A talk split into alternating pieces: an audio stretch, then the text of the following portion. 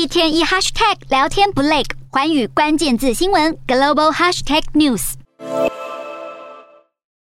在市场揣测多天后，美国联准会十五号宣布确定升息三码，也就是零点七五个百分点，是二十八年来首见，利率目标区间来到百分之一点五至百分之一点七五，升到二零二零年三月新冠疫情爆发以来最高。主席鲍尔还说，下次开会也就是七月的时候，可能还会再升三码。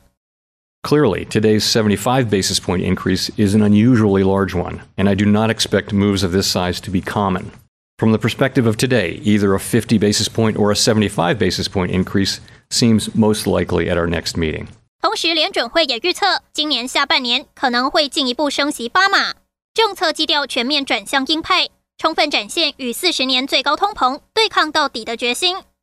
I think it was a bold decision for the Fed. I'm not sure it was fully necessary, but I think it sent a very strong message to the bond market and to investors as a whole.